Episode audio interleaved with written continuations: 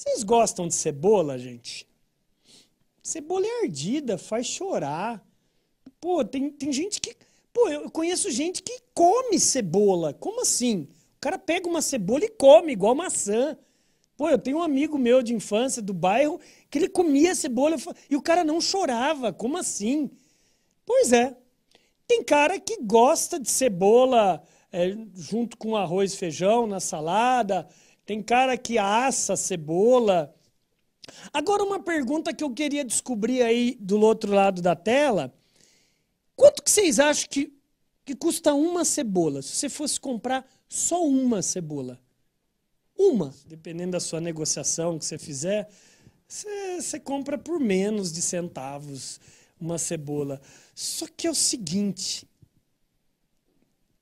você vai no Outback e você pede uma blooming onion, uma cebola parecendo uma couve-flor toda abertinha, um molinho no meio para você chuchar ali os palitinhos de cebola, você vai pagar 58 reais num blooming onion, que é uma cebola.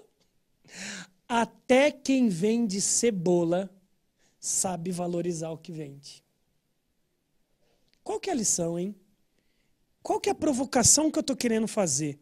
O que, que isso tem a ver com a Pet Society? André, mas a gente não vende cebola. Não. Eu poderia dar o exemplo também da Starbucks. Pó. O pó, commodity do café, é um, dois centavos. E por que, que um copo de café na Starbucks você paga 20 reais? Se é o mesmo commodity. Poderia fazer essa provocação. O que, que vocês me falam, gente? Banana.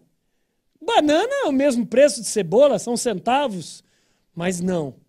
Você foi naquela churrascaria chique da sua cidade e foi servido uma banana flambada com uma bolinha de sorvete de creme, com caldinho de caramelo, com aquele waffle espetado de chocolate, R$ 49,90. E o cara vendeu para você uma banana.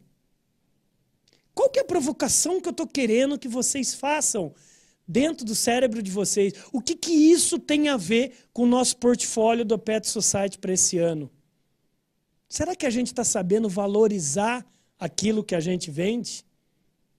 Ou será que a gente está caindo no precinho prazão, no leilão? Porque uma vez a gente entrou no, no leilão, você não sai mais. Porque você perdeu posiciona o posicionamento do mercado. Você perdeu totalmente o posicionamento do mercado.